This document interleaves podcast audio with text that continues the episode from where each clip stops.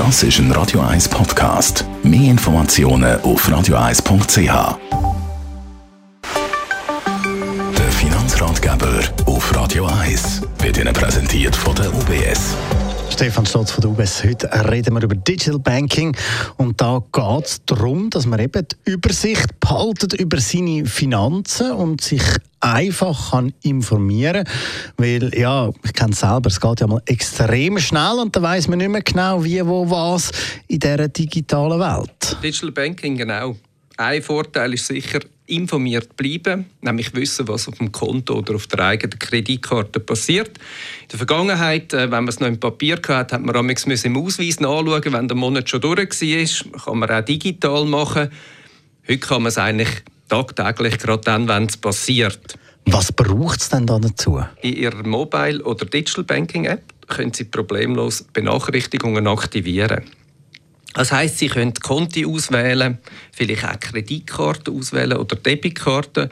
Sie könnten aber natürlich auch andere Themen auswählen, was Sie gerne möchten, dass Ihnen die App ja, Mitteilungen schickt, wenn etwas passiert. Eben, da kann man genau entscheiden, was man will wissen. Wenn, wenn Sie das irgendwie überkommen, das kann sein zum Beispiel, wenn ein größerer Betrag ins Konto reinkommt oder wenn ein größerer Betrag rausgeht oder wenn an einem bestimmten Betrag zum Beispiel eben eine Kreditkarte benutzt wird von Ihnen oder sogar vielleicht einfach auch nur, wenn die neue Kreditkartenabrechnung reinkommt. Was gibt es sonst noch für Möglichkeiten im Digital Banking? Haben wir auch schon darüber diskutiert. Eine, die ich persönlich extrem schätze, ist, äh, wenn man E-Bill aktivieren. Dann kommt man nämlich die Rechnungen nicht mehr per Post oder E-Mail über, sondern sie werden direkt eingeliefert ins E-Banking. Man kann noch schnell alle Eckwerte prüfen, freigeben und für mich ist die Arbeit schon erledigt.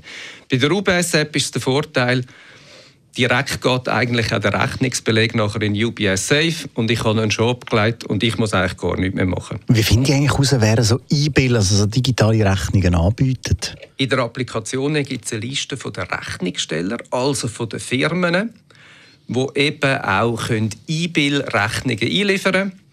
Es gibt zwei Möglichkeiten, wie Sie das aktivieren können. Entweder gut aufpassen, wenn Sie nämlich eine Rechnung eingeben, gibt in ein System oben eine Meldung, dass der die Firma Ihnen auch die Rechnung könnte per E-Bill stellen oder auf der anderen Seite hat es eine Liste hinterlegt, wo man kann schauen kann, welche Firmen alle dann Rechnungen per E-Bill einlesen. Du hast das vorhin auch noch äh, erwähnt, der Digital Safe. Was ist das genau? Ja, der Digital Safe ist natürlich praktisch. Das ist wie ein Ordner, der sicher ist ähm, oder ein Tresorfach, man würde Papier hineinlegen, aber es ist digital. Und dort haben wir die ganzen Bankbelege drin. Aber wenn man E-Bill nutzt, natürlich auch die Möglichkeit, dann eben alle die Rechnungsbelege zu sehen.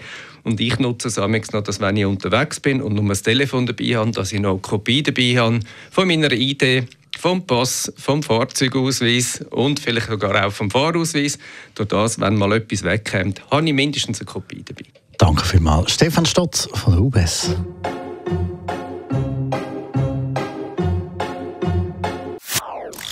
Das ist ein Radio 1 Podcast. Mehr Informationen auf radio1.ch.